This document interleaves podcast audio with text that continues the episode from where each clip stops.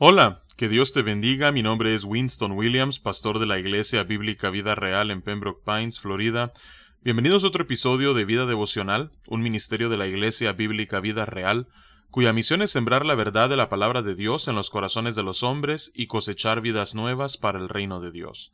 Para más información puedes visitar nuestra página web www.ibvidareal.org o seguirnos en redes sociales en arroba vida real. En este día estaremos meditando en el Salmo 139. Este es un salmo hermoso de David, cuyo título es Omnipresencia y Omnisciencia de Dios, lo cual significa que Dios está presente en todos lados y Dios todo lo sabe. Es un salmo hermoso, tanto así que, como solemos hacer en ocasiones, oraremos este salmo, comenzando en el versículo 1 y concluiremos nuestra oración en el versículo 18 y después comentaremos después de leer los versículos 19 al 24. Así es que espero que estés listo para eh, ir al Padre en oración en este día y que podamos orar estos 18 versículos de este salmo precioso. Acompáñame en oración. Oh Jehová, Tú nos has examinado y conocido. No hay nada acerca de nosotros, oh Padre, que tú no conozcas. Padre, tú has conocido mi sentarme y mi levantarme. Padre, no importa dónde yo me encuentre, Señor, tú, tú nos conoces. Tú nos has entendido desde lejos, no solamente lo que está en nuestro exterior, sino incluso, Padre, hasta nuestros pensamientos. Tú has escudriñado, oh Señor, nuestro andar y, y aun cuando estamos en reposo, Padre, tú, Señor, nos ves. Todos nuestros caminos, oh Señor, te son conocidos. No hay nada acerca de nuestras vidas, oh Padre, que tú desconozcas. Pues aún no está la palabra en nuestra lengua, oh Señor, y aquí, tú la sabes toda. No hay necesidad que pronunciemos oración alguna, no hay necesidad que digamos nada, porque Padre, tú conoces anticipadamente lo que hay en nuestro corazón, lo que hay en nuestra mente y lo que nuestros labios pronunciarán. Porque tú nos has rodeado, Señor, detrás y delante, y has puesto, oh Señor, tu mano sobre cada uno de nosotros que somos hijos tuyos. Padre, cuando consideramos quien tú eres. Tal conocimiento es demasiado maravilloso para nosotros. Es alto, Señor, no lo podemos comprender. Tú eres el incomprensible. ¿Cómo podemos nosotros, oh Señor, encasillarte, Padre, en categorías de pensamiento humano, con palabras que no son suficientes para describir tu naturaleza y quien tú eres en esencia, oh Padre? Señor, al pensar en tu omnisciencia, oh Señor, al pensar en tu omnipresencia, al pensar en tu inmensidad, Señor, no podemos hacer más que maravillarnos y adorarte, Señor, por quien tú eres. Porque ¿a dónde podremos irnos de tu espíritu? ¿A dónde podremos huir de tu presencia si tú estás en todos lados? Si subiéramos, Señor, a los cielos, allá estás tú.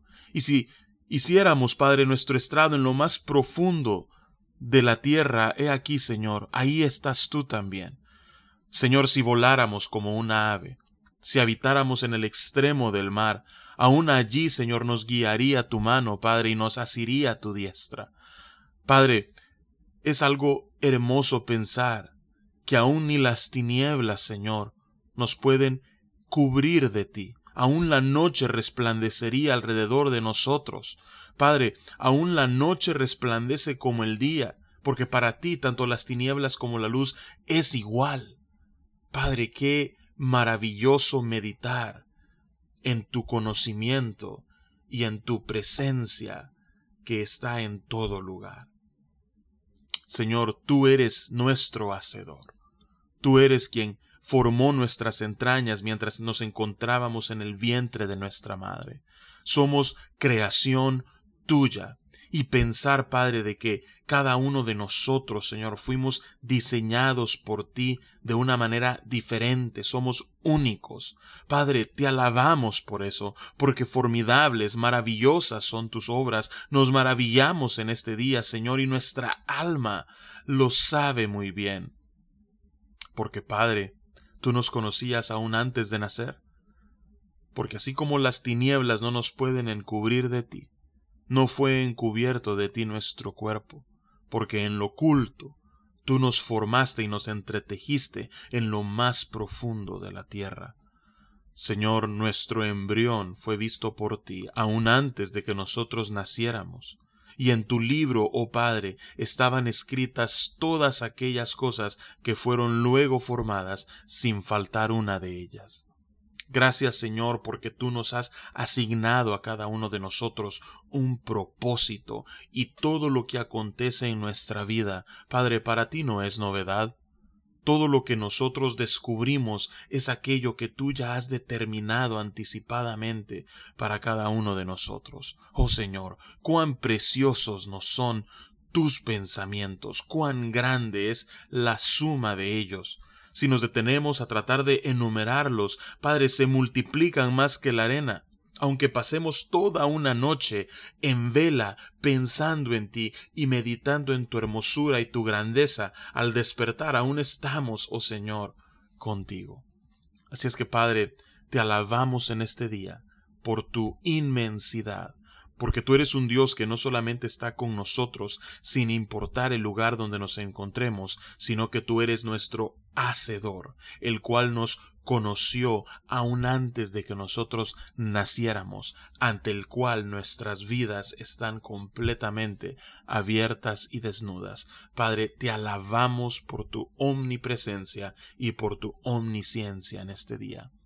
Qué bueno es poder descansar en los brazos de un Dios todopoderoso que todo lo sabe y que está con nosotros en todo momento y en todo lugar.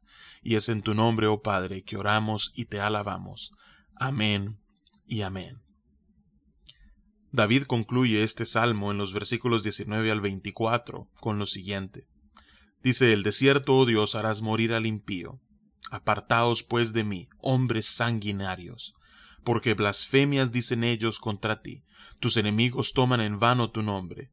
¿No odio, oh Jehová, a los que te aborrecen, y me enardezco contra tus enemigos? Los aborrezco por completo, los tengo por enemigos. Examíname, oh Dios, y conoce mi corazón, pruébame y conoce mis pensamientos, y ve si hay en mí camino de perversidad, y guíame en el camino eterno. Lo que consumía a David era el celo, no solamente por la casa de Dios, no solamente por la ciudad santa que es Jerusalén, no solamente por el pueblo escogido de Dios, sino por el nombre de Dios mismo.